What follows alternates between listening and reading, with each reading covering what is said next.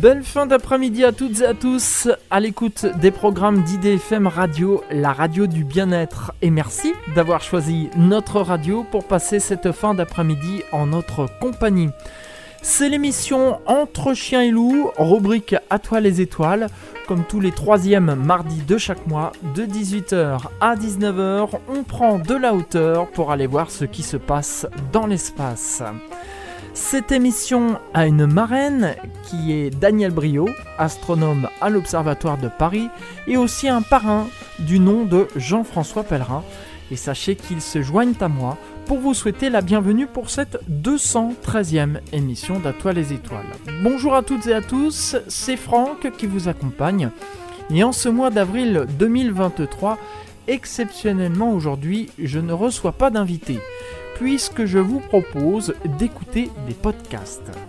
Sachez que depuis que cette émission À toi les étoiles existe, c'est-à-dire depuis plus de 18 ans, le site scientifique Futura, site de vulgarisation scientifique, est partenaire de cette émission À toi les étoiles. Et pendant deux ans, j'ai produit pour Futura des podcasts qui avaient pour nom Futura dans les étoiles. C'était un rendez-vous incontournable des amateurs d'astronomie et d'espace, et tous les premiers de chaque mois, je proposais un tour complet des éphémérides du mois avec des conseils pour observer au mieux ce qui se passe dans le ciel. Et puis tous les 15 de chaque mois, un épisode spécial où je proposais d'en apprendre un peu plus sur une étoile, une planète, une comète, un phénomène ou encore un événement particulier en rapport avec l'astronomie et le spatial. On va s'intéresser aujourd'hui en particulier à ces épisodes spéciaux et je vous propose une émission en deux parties. Dans un premier temps, on va écouter des podcasts qui parlent d'astronomie pure et dure. Et dans un deuxième temps, on écoutera des podcasts qui vont parler de phénomènes dont on ne sait pas forcément que cela a un lien avec l'astronomie. Commençons tout d'abord par l'astronomie pure et dure. Et quand on parle d'astronomie, on pense aux étoiles et aux constellations. Mais au fait, c'est quoi une constellation? Eh bien, vous allez en savoir plus grâce à ce premier épisode que l'on va écouter tout de suite.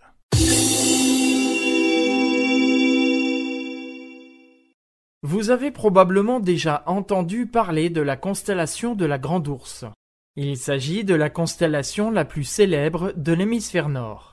Mais au fait, qu'est-ce qu'une constellation? L'univers est composé de milliards de galaxies, de nébuleuses et d'étoiles. C'est d'ailleurs principalement ces dernières que l'on voit une fois la nuit tombée. En reliant mentalement des étoiles entre elles, nos ancêtres y voyaient des figures et des objets et leur donnaient des noms.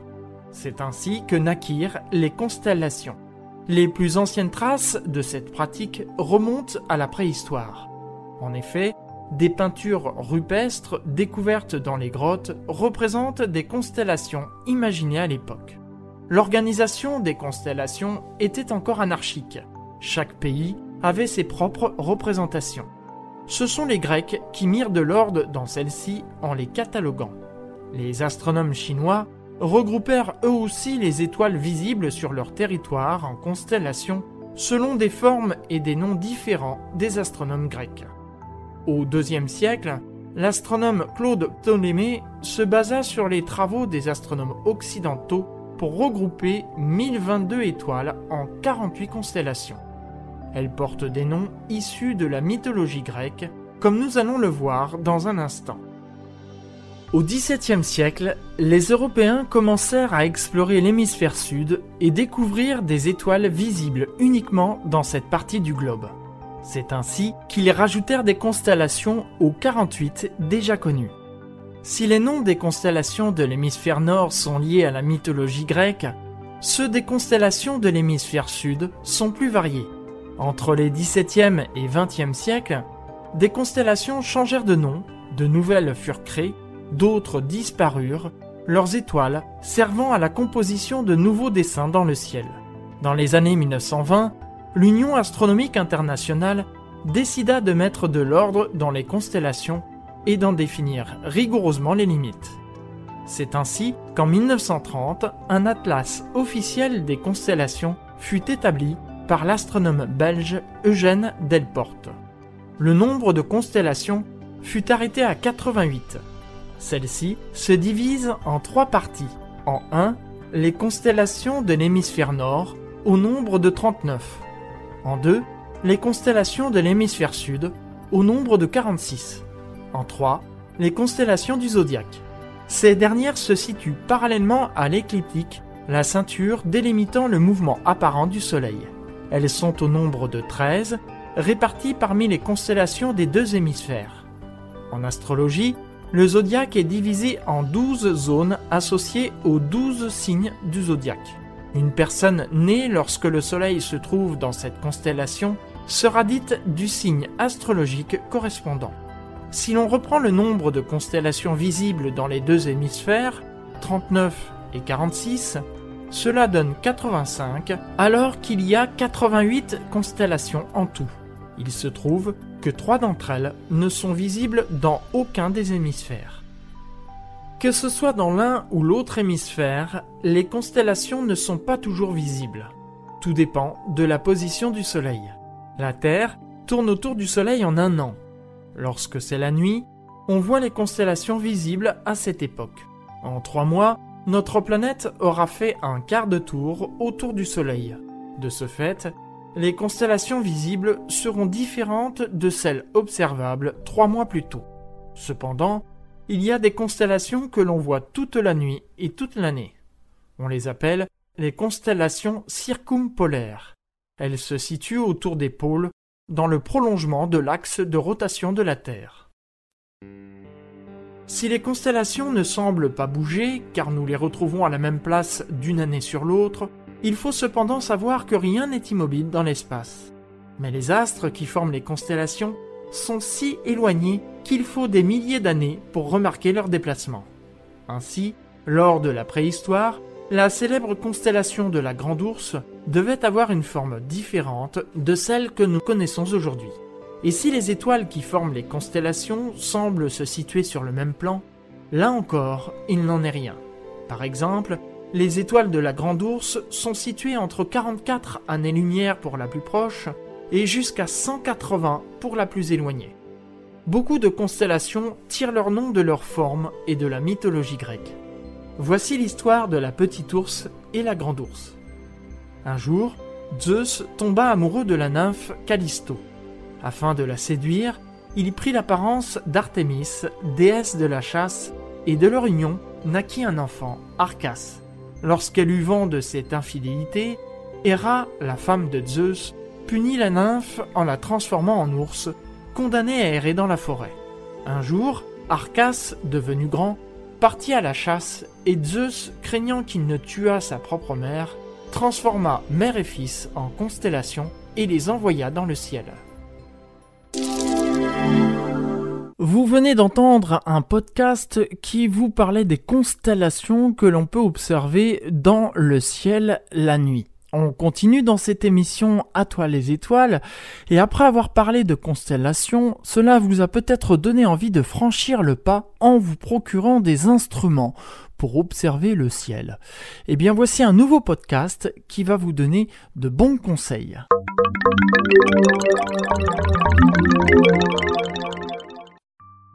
Vous êtes passionné d'astronomie ou tout simplement fasciné par la beauté d'un ciel étoilé? Évidemment, vous êtes inscrit à nos podcasts astronomiques et vous consultez les éphémérides sur notre site. Il vous est arrivé d'être perdu parmi les recommandations des différents instruments pour observer le ciel. Jumelles, lunettes astronomiques, télescopes, quel est le mieux? Tout dépend de ce que vous voulez observer et de vos connaissances en matière d'astronomie. Dans cet astrozoom, je commencerai par vous décrire une première classe d'instruments regroupant les lunettes et les jumelles qui collectent la lumière de manière directe à travers un jeu d'optique. Puis, le mois prochain, nous parlerons des télescopes dont je vous détaillerai le fonctionnement brièvement dans un instant pour bien les distinguer des lunettes astronomiques. Ces informations vous aideront à délimiter votre choix si vous souhaitez franchir le pas en vous équipant de matériel. Tout d'abord, quelques conseils à destination des débutants. Évitez d'acheter un instrument d'observation sans vous être préalablement renseigné sur ses spécificités. Que vous permettra-t-il d'observer? Quel espace occupera-t-il? Et quelles précautions nécessitera-t-il? Sachez aussi que le prix n'est pas forcément dépendant du grossissement d'un appareil. Au-delà d'un grossissement de 110 fois par exemple, une lunette astronomique peut rapidement devenir plus coûteuse qu'un télescope doté d'un grossissement supérieur. Assurez-vous également de disposer d'un ciel adapté à l'instrument que vous souhaitez utiliser. Un télescope Dobson, dont je vous parlerai dans notre prochain épisode, perdra par exemple tout son intérêt au milieu des lumières de la ville. Il est recommandé, pour éviter toute déconvenue, de demander conseil à un professionnel dans un magasin spécialisé. Enfin, et c'est le conseil le plus important de tous, n'observez jamais le soleil avec une lunette, des jumelles ou un télescope sans le matériel adéquat, car ce sera probablement la première et la dernière fois que vous pourrez le faire. Des filtres particuliers et même parfois des instruments entiers sont dédiés à ce type d'observation et doivent être utilisés avec rigueur et prudence. Et maintenant, commençons. Pour un débutant en astronomie, le mieux est de commencer les observations avec une paire de jumelles. Outre le fait qu'elles sont légères et faciles à transporter, elles seront toujours utiles plus tard lorsque vous aurez acquis une lunette astronomique ou un télescope. En effet, certains objets dans le ciel sont plus facilement visibles avec une paire de jumelles là où un grossissement trop important avec du matériel plus conséquent donnera un rendu dégradé. De plus, les jumelles peuvent vous aider à repérer les objets que vous pourrez ensuite pointer avec des instruments plus conséquents. La Lune est un sujet de prédilection lorsque l'on commence l'observation aux jumelles, mais avec un peu de chance et de bonnes conditions d'observation, vous devriez également pouvoir observer les lunes de Jupiter et peut-être même deviner un disque ovale préfigurant les anneaux de Saturne en pointant vers cet astre. On notera enfin la maniabilité plus aisée des jumelles si toutefois celles-ci ne sont pas trop lourdes. Concernant le choix, il faut bannir les jumelles lambda pour plutôt privilégier une paire de jumelles astronomiques adaptées pour la vision nocturne. En général, on privilégiera leur grossissement par rapport au diamètre des lentilles. Mais en fait, il est plus avantageux de choisir un grossissement plus réduit et un diamètre plus élevé. En effet, plus ce dernier est important, plus le champ d'observation est intéressant et la quantité de lumière recueillie par l'instrument est conséquente. Vous obtiendrez donc une image plus stable et plus lumineuse. Autre instrument pour débuter en astronomie, la lunette astronomique. Il ne faut pas, comme je vous le disais plus tôt, la confondre avec un télescope. Dans un télescope, la lumière des étoiles atteint tout d'abord un miroir situé au fond de celui-ci, le miroir primaire.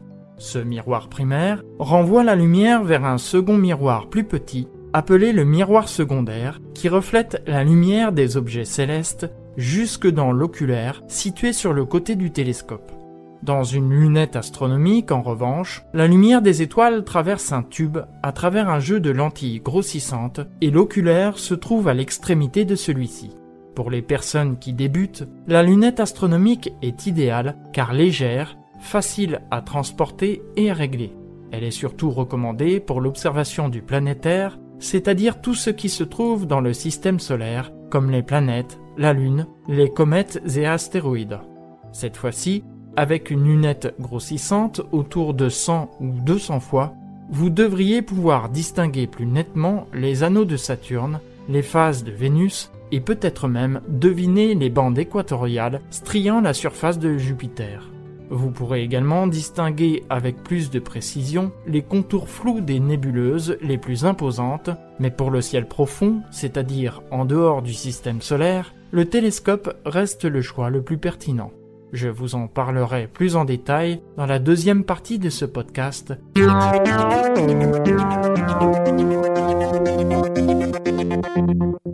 Vous êtes sur IDFM Radio, c'est l'émission Entre chien et loup en rubrique À toi les étoiles. Vous venez d'écouter un podcast de Futura dans les étoiles. On va s'interrompre quelques instants et après quelques notes de musique, on se retrouve pour écouter justement le deuxième podcast, la suite, où on va parler des télescopes. À tout de suite résolution.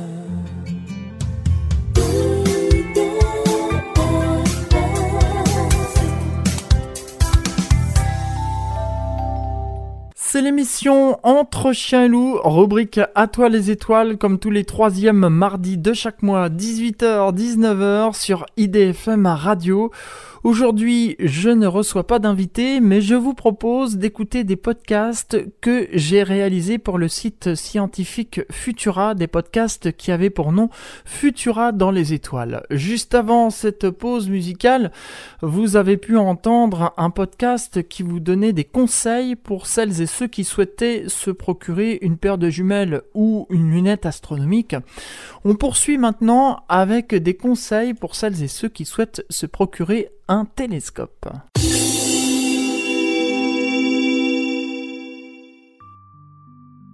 Dans notre précédent AstroZoom, nous avons parlé d'une première classe d'instruments d'observation regroupant les lunettes et les jumelles qui collectent la lumière de manière directe à travers un jeu de lentilles. Pour ce mois de mai, nous bouclons ensemble la série avec les télescopes.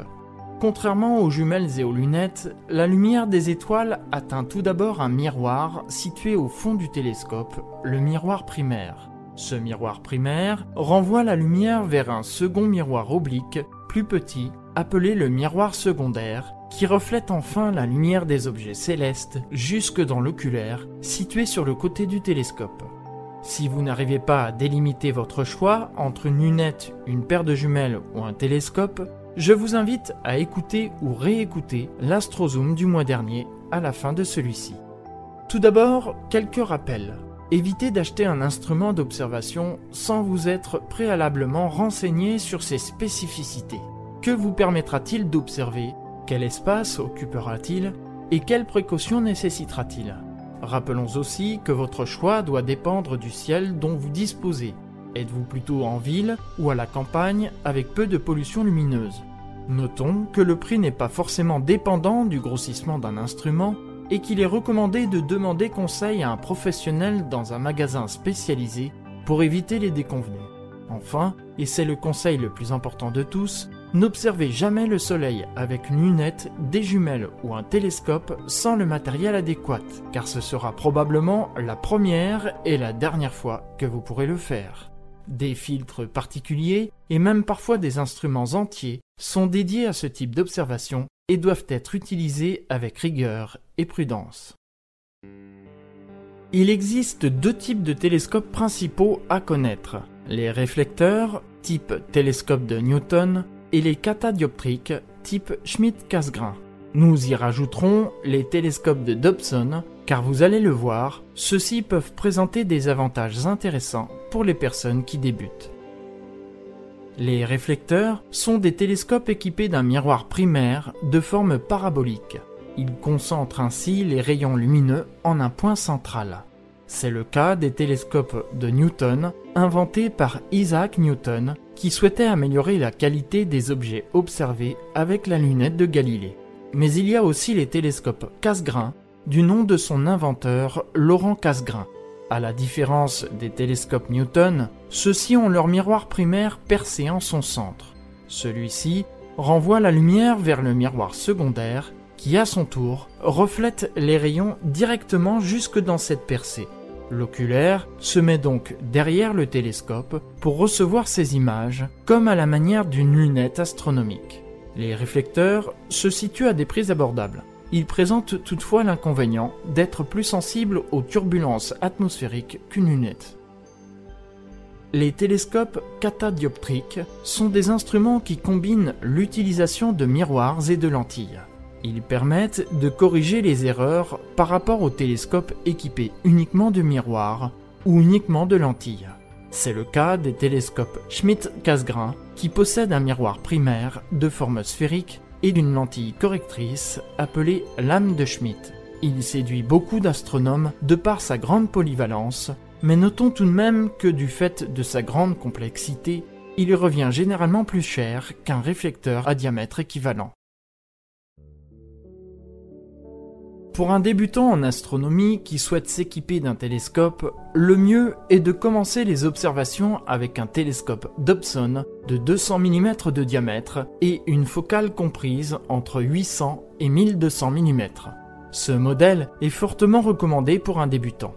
Il vous permettra d'observer non seulement les objets du système solaire, c'est-à-dire la Lune, les planètes, les astéroïdes, mais aussi le ciel profond, c'est-à-dire tout ce qui se trouve en dehors du système solaire. Exemple, les nébuleuses, les objets de Messier et autres galaxies. Le télescope Dobson est d'une étonnante simplicité, ce qui le rend très pratique pour les débutants. Posé directement au sol sur une base circulaire sans trépied, il suffit de le diriger à la main, gauche, droite, haut, bas. C'est le principe de la monture azimutale. D'autres modèles de télescopes sont équipés de montures équatoriales. Ces montures ont un axe de rotation parallèle à celui de la Terre. Cela permet de suivre plus facilement le mouvement des planètes dans le ciel. Elles sont recommandées pour l'astrophotographie car plus stables qu'une monture azimutale. Ces modèles peuvent être équipés de moteurs électriques qui permettent de pointer automatiquement l'objet recherché et d'assurer un suivi en annulant la rotation de la Terre. Revers de la médaille, les télescopes équipés de montures équatoriales sont plus onéreux que ceux dotés d'une monture azimutale. Il y a encore beaucoup de choses à dire et de paramètres à prendre en compte afin de choisir au mieux l'instrument qui vous conviendra. Afin d'obtenir plus de recommandations concernant votre situation spécifique, n'hésitez pas à vous tourner vers des clubs d'astronomie ou des boutiques spécialisées dans l'observation qui seront ravis de vous orienter dans la bonne direction. Enfin, si vous n'êtes pas encore sûr que l'observation du ciel nocturne est faite pour vous, le club d'astronomie sera le meilleur endroit où vous familiariser avec le matériel et les méthodes avant de franchir le pas. Vous êtes sur IDFM Radio dans cette émission Entre chiens et loups, rubrique à toi les étoiles et vous venez d'entendre un podcast qui vous donnait des conseils pour celles et ceux qui souhaitaient franchir le pas en se procurant un télescope. On poursuit toujours dans la sélection de podcasts issus du site Futura, des podcasts qui avaient pour nom Futura dans les étoiles. Et maintenant, je vous propose de découvrir ce que sont les aurores boréales avec ce nouveau podcast.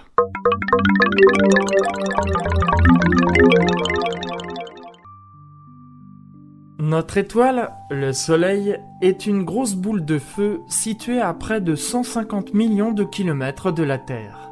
Le Soleil rayonne autour de lui de la lumière et de la chaleur, mais il envoie également en permanence dans l'espace un flux de plasma constitué essentiellement d'ions et d'électrons qui sont éjectés de sa haute atmosphère.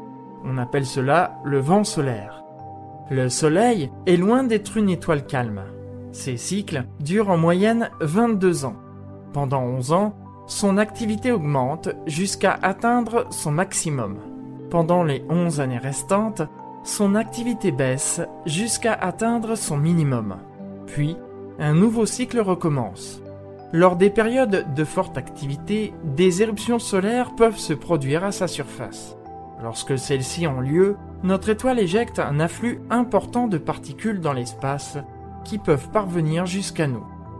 Notre planète Terre est entourée d'une atmosphère qui nous permet certes de respirer, mais nous protège également des rayons nocifs que nous envoie le Soleil.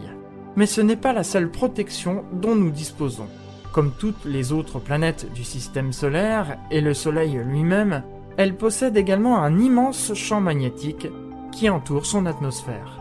Produit par la dynamo interne de notre planète, celui-ci prend la forme d'un donut plutôt que d'une sphère.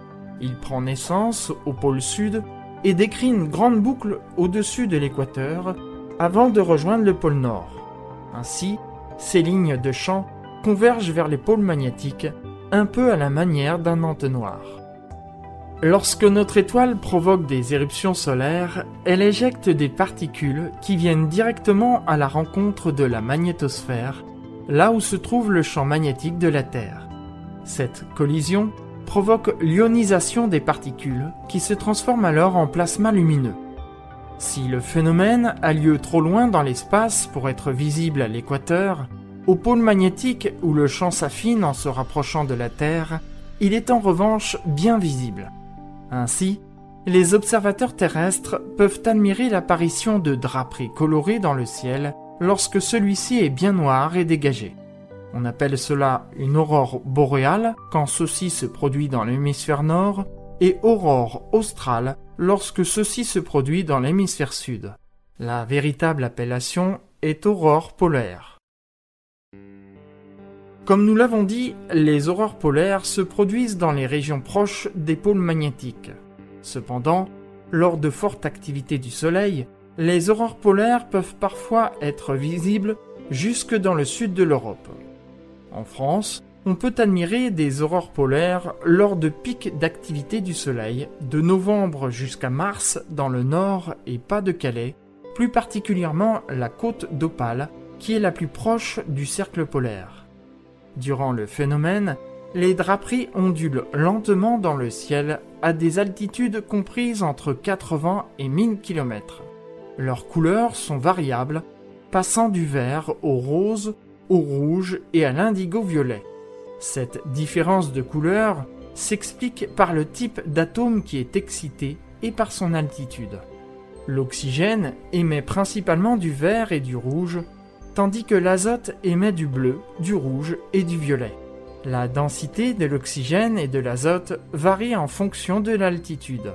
L'oxygène étant plus dense que l'azote au-dessus de 200 km d'altitude, cela explique que les aurores polaires sont principalement de couleur verte.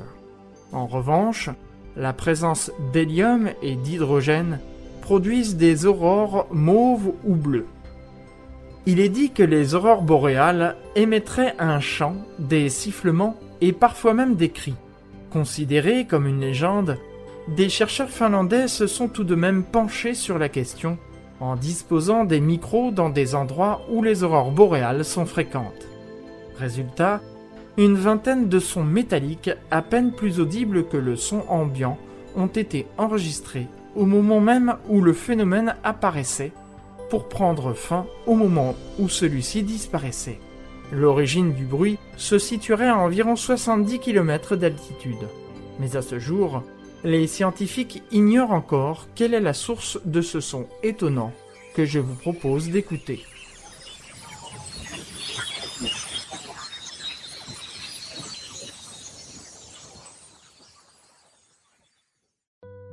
Puisque nous sommes dans les légendes, restons-y, car les aurores polaires sont associées à de nombreux mythes.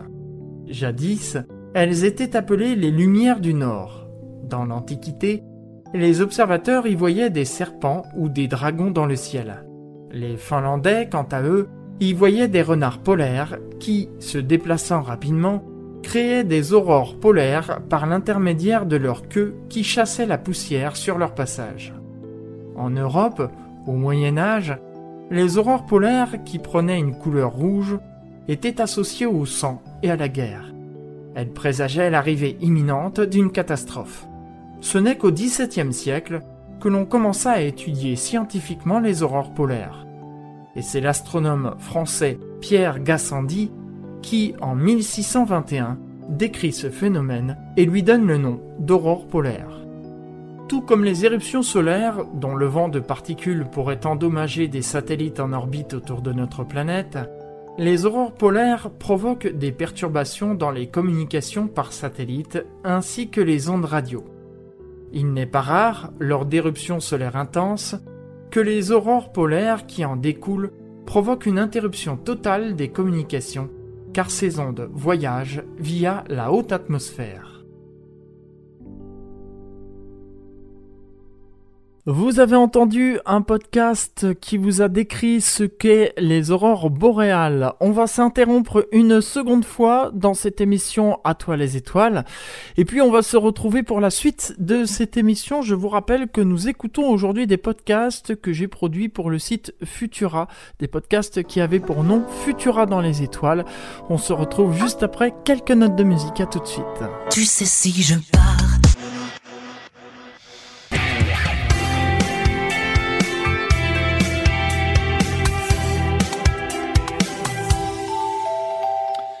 sur IDFM Radio, la radio du bien-être. C'est l'émission Entre chiens et loups, rubrique À toi les étoiles, comme tous les troisièmes mardis de chaque mois, 18h, 19h. En ce mois d'avril, pas d'invité aujourd'hui, exceptionnellement, mais nous écoutons des podcasts que j'ai produits pour le site Futura, un site de vulgarisation scientifique. Et les podcasts s'appelaient Futura dans les étoiles. Et après vous avoir proposé une première partie, on écoutait des podcasts euh, en rapport avec l'astronomie pure et dure. Je vous propose maintenant d'écouter d'autres podcasts qui parlent de choses qui, pour Monsieur Tout le Monde, n'ont pas forcément rapport avec l'astronomie et pourtant. Tout d'abord, l'astronomie et l'astrologie. C'est arrivé souvent qu'on fasse l'amalgame et c'est arrivé parfois qu'on me dit Ah, t'es astrologue. Non, je ne suis pas astrologue, je suis astronome. Ne pas confondre. Justement, quelle est la différence? Eh bien, vous allez l'apprendre dans ce nouveau podcast que nous allons écouter tout de suite. Ne vous est-il jamais arrivé de vous faire reprendre par des férus d'astronomie lorsque vous dites qu'ils sont astrologues ou qu'ils pratiquent l'astrologie? La confusion est facile tant la phonétique des mots est proche. Ce sont cependant deux choses bien différentes. Mais savez-vous qu'il existe un lien entre les deux? Pour comprendre, il faut remonter bien des siècles en arrière jusqu'au deuxième millénaire avant notre ère. Les scientifiques de l'époque ont constaté qu'en étant immobiles, ils pouvaient voir le Soleil et les étoiles bouger. Ils en conclurent que la Terre était immobile et que le Soleil et les étoiles tournaient autour d'elle. En réalité, c'est la Terre qui tourne autour du Soleil. D'autre part, si les étoiles bougent la nuit, les observateurs ont pu constater cependant que celles-ci se rassemblaient en groupes d'étoiles et qu'elles formaient des images dans le ciel. Ainsi, ces groupes d'étoiles, que l'on nomma constellations, furent baptisés en fonction de la forme qu'elles rappelaient. En observant la course du Soleil autour de la Terre pendant un an, les astronomes de l'Antiquité remarquèrent que le Soleil revenait chaque année devant la même constellation. Ils en dénombrèrent 12 alors qu'il y en a 13 en réalité. Ces douze constellations deviendront les constellations du zodiaque que nous connaissons bien. Le bélier, le taureau, les Gémeaux, le Cancer ou Crabe, le Lion, la Vierge, la Balance, le Scorpion, le Sagittaire, le Capricorne ou Chèvre, le Verseau et les Poissons. On y ajoutera Ophiuchus ou le Serpentaire, oublié des astrologues, situé entre le Scorpion et le Sagittaire.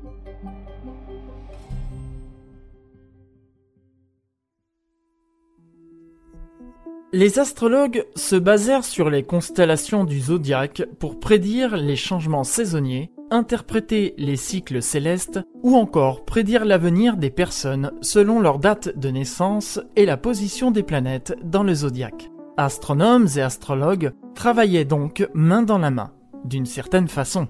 Car rappelons que si l'astronomie est une science basée sur des faits observables, l'astrologie, elle, est considérée comme une pseudo-science. Elle se base sur un système de croyances et de symboles pour faire des prédictions qu'une personne qui y croit réalisera bien souvent inconsciemment.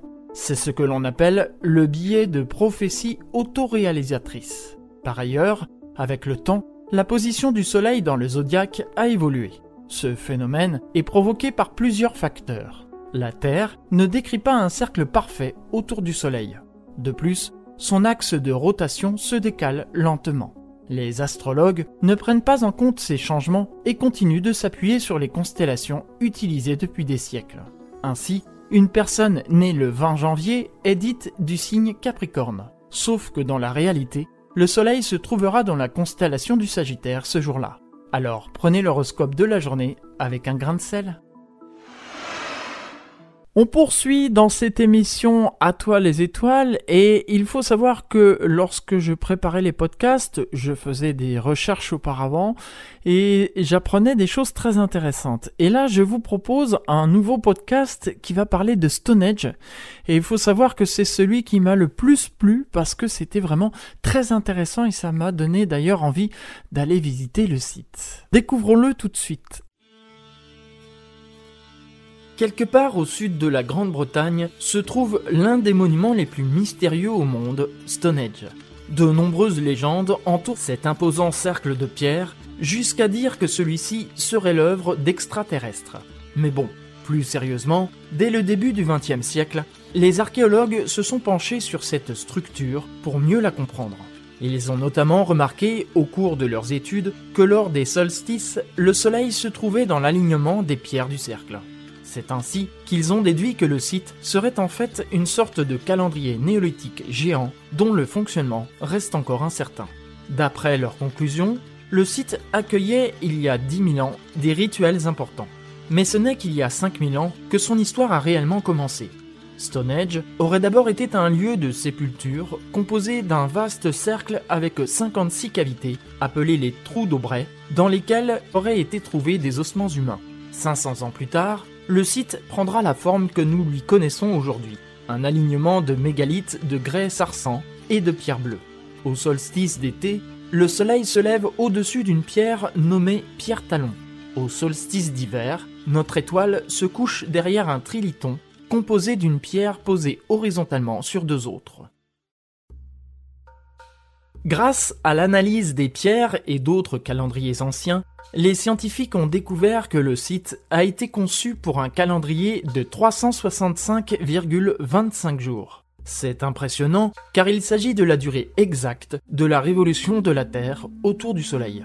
Selon les chercheurs, chacune des 30 pierres représente un jour dans le mois avec des semaines de 10 jours. Pour coller à notre calendrier, dont certains mois possèdent 31 jours et dont le mois de février est plus court que les autres, un mois intermédiaire de 5 jours a été inséré. Un jour supplémentaire était également ajouté tous les 4 ans, comme pour les années bissextiles. Grâce à cette organisation étonnamment précise, les solstices d'été et d'hiver sont donc observables précisément toujours au même endroit, à Stonehenge. Des excréments fossilisés découverts récemment sur le site nous en disent plus sur les personnes qui ont participé à sa construction. Elles étaient accompagnées de leurs chiens et se nourrissaient de bétail, mais aussi du poisson issu de la rivière Avon toute proche. Des milliers de petites fosses, révélées par des études électromagnétiques en mai dernier, ajoute une nouvelle couche de mystère au site. Même si leur utilité reste encore incertaine, elle révèle en tout cas l'incroyable activité dont le site a été témoin au cours de son histoire. Et ce n'est pas tout. L'organisation de Stonehenge montre l'influence d'une culture étrangère, car ce type de calendrier était par exemple utilisé en Méditerranée orientale dès 3000 avant notre ère, en Égypte vers moins 2700 et dans l'Ancien Empire vers 2600 avant notre ère. Tout ceci demande néanmoins d'être approfondi pour être confirmé, mais ce monument si symbolique de l'héritage historique anglais pourrait bien être une nouvelle preuve des incroyables échanges culturels qui avaient déjà lieu au cours du néolithique. Cette idée FM Radio, c'est l'émission À toi les étoiles. Nous écoutons aujourd'hui des podcasts issus du site scientifique Futura, des podcasts que j'ai produits et qui s'appelaient Futura dans les étoiles. Après avoir parlé de Stonehenge, dont certains pensent que c'est l'œuvre d'extraterrestres, eh bien justement, on va s'intéresser à la recherche de vie extraterrestre dans l'univers grâce à ce nouveau podcast.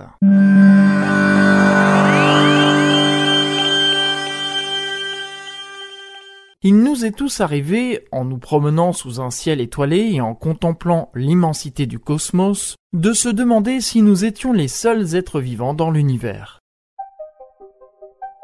Depuis les origines de l'astronomie, l'être humain se pose cette question sans réponse à ce jour. Il y a des siècles de cela, les hommes pensaient que la Lune était habitée. Certains pensaient même que la lumière que nous renvoie la Lune était causée par des habitants à la surface de notre satellite.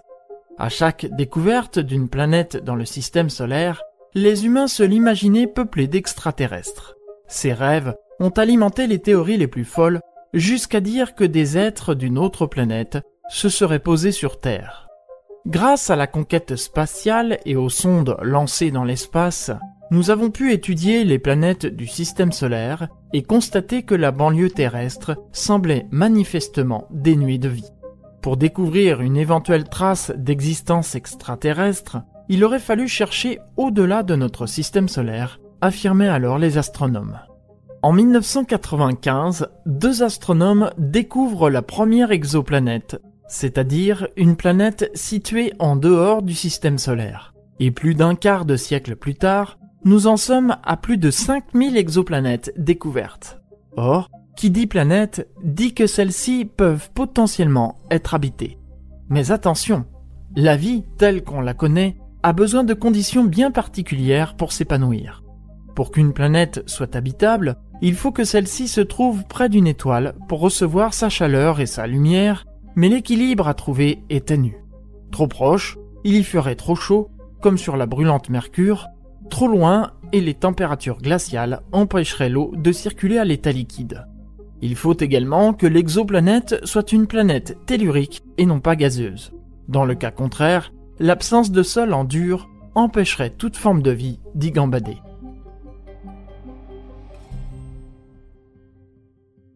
Sauf que le vivant ne ressemble pas forcément à ce que l'on imagine. À la fin des années 1960, des scientifiques découvrent les extrémophiles. Ces formes de vie se développent en milieu hostile, là où toute forme de vie semblerait normalement impossible. Par exemple, les rifia, qui sont des vers géants vivant près des cheminées volcaniques sous-marines, se nourrissent du soufre provenant de ces cheminées. Cette découverte remis en question la façon dont nous recherchions la vie dans l'univers. Alors que les astronomes avaient délaissé la banlieue terrestre pour aller mener leur exploration autour d'autres étoiles, l'existence d'extrémophiles démontre que des organismes vivants pourraient potentiellement exister au sein même de notre système solaire. Il n'est pas impossible, par exemple, que l'eau qui jadis coulait sur la planète Mars se soit retirée sous forme liquide dans les profondeurs de la planète et que des organismes vivants y nagent à notre insu. De même qu'Europe, une des nombreuses lunes de Jupiter, recouverte de glace, pourrait abriter sous sa surface un océan liquide. Si les astronomes continuent donc de chercher aux confins de l'univers, ils ne négligent plus notre banlieue terrestre. Si on a tendance à rechercher des êtres proches de l'humain, il ne faut pas oublier que la vie peut être infiniment petite, à l'instar des microbes. Même si certains phénomènes se produisant sur Terre sont parfois inexpliqués, à ce jour, nous n'avons eu aucune manifestation ou contact avéré avec une civilisation extraterrestre. Cependant, en 1959, fut lancé le programme SETI, qui regroupe des projets scientifiques essentiellement américains, dont l'objectif est de détecter la présence de civilisations extraterrestres avancées présentes dans d'autres systèmes solaires car selon certains scientifiques, l'humain ne serait pas la forme de vie la plus intelligente. Il est bien possible que des civilisations soient beaucoup plus avancées que la nôtre. Et si elles ne cherchent peut-être pas à communiquer avec une autre civilisation habitant une autre planète, leur présence reste détectable. Tout comme la nôtre émet délibérément ou non de nombreux signaux dans l'espace, ondes radio, télévision, satellites. Dans une conférence donnée par le journaliste scientifique Alain Sirou, et à laquelle j'ai assisté, celui-ci déclarait que nous cherchions à prouver que nous ne sommes pas seuls dans l'univers. Or, il faudrait prendre le problème dans le sens inverse. Quand on voit l'immensité du cosmos, dont on ne connaît que seulement 10%, comment la vie aurait-elle pu se développer uniquement sur notre planète? Selon certains astronomes, les instruments que nous utilisons pour la recherche de vie dans l'univers ne sont pas encore assez puissants. Mais quand on voit le bond technologique accompli en seulement quelques décennies, il n'est pas impossible que dans les prochaines années, nous fassions une découverte majeure. Tous les regards se tournent alors vers le télescope spatial James Webb, dont les découvertes s'annoncent très prometteuses. Cette idée FM Radio, c'est l'émission Entre Chien et Loup, rubrique À toi les étoiles. Nous écoutons aujourd'hui des podcasts que j'ai produits pour le site Futura. On va s'interrompre une dernière fois avec quelques notes de musique et on revient pour un dernier podcast. À tout de suite.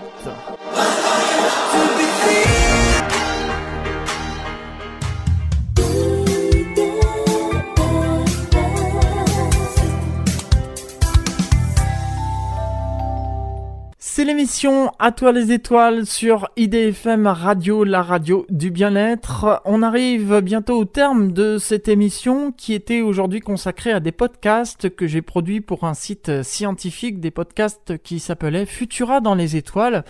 Et on va terminer avec un dernier podcast. Et là, je vais vous donner le tournis. Vous savez que la Terre tourne sur elle-même, mais elle tourne autour du Soleil également. Mais pas que. Écoutez plutôt ce podcast et accrochez-vous bien parce qu'on se déplace très très très vite et vous ne le sentez même pas. Vous êtes tranquillement installé devant votre ordinateur et vous consultez votre site préféré. Vous êtes donc immobile. En fait, il n'en est rien. Vous ne le remarquez pas, mais notre planète se déplace dans l'univers avec nous à son bord. Rien que depuis le début de cet épisode, vous avez parcouru déjà des dizaines de milliers de kilomètres. Plusieurs facteurs entrent en compte dans ce déplacement. Je vous propose de vous les décrire un par un. Tout d'abord, il y a la tectonique des plaques, que l'on pourrait appeler la dérive des continents. En France métropolitaine, nous nous déplaçons d'environ 1 cm par an vers l'est par rapport au centre de la Terre. C'est peu, certes, mais cela contribue à notre déplacement dans l'univers. Vient ensuite la rotation de la Terre sur elle-même. Du fait de sa rotondité, la vitesse est différente en fonction de l'endroit où l'on se trouve sur le globe. Au pôle, par exemple, elle est de 3 km par heure, tandis qu'à l'équateur, elle est de 1600 km par heure. Sous nos latitudes, elle est d'environ 1100 km par heure. Mais ce n'est pas tout.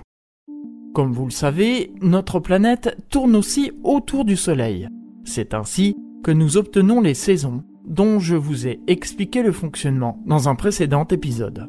La Terre tourne donc autour du Soleil en 365 jours et 6 heures, ce qui représente 940 millions de kilomètres parcourus en un an. Pour couvrir cette distance, notre planète fonce à 107 000 km par heure, soit 2,6 millions de kilomètres par jour. Je vous ai donné le tournis? Alors rasseyez-vous, car ce n'est pas fini. Notre système solaire, composé du Soleil et de ses planètes, se trouve dans la galaxie que l'on nomme la Voie lactée. Cette galaxie est composée de centaines de milliards d'autres étoiles qui tournent autour du centre de notre galaxie. Le Soleil est situé à environ 26 000 années-lumière du centre de notre galaxie, dont le diamètre est de 100 000 années-lumière. Ainsi, il faut environ 230 millions d'années pour en faire le tour. Pour finir, notre galaxie, tout en tournant sur elle-même, se déplace dans le cosmos à la vitesse vertigineuse de 400 000 km par heure. Elle fait partie d'un amas de galaxies qui se déplacent les unes par rapport aux autres. Ainsi, nous voyageons à la vitesse de 2,1 millions de kilomètres par heure en direction de la galaxie d'Andromède, avec laquelle nous entrerons en collision dans 4 milliards d'années.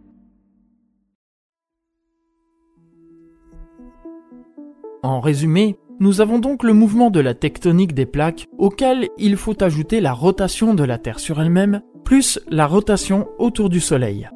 Notre système solaire tourne autour du noyau de notre galaxie, laquelle se déplace également dans le cosmos. Demain, à la même heure, nous serons donc bien loin de l'endroit où nous sommes actuellement. Nous nous déplaçons donc très vite et pourtant nous n'en avons pas la sensation. Pourquoi? Parce que nous nous déplaçons à une vitesse constante.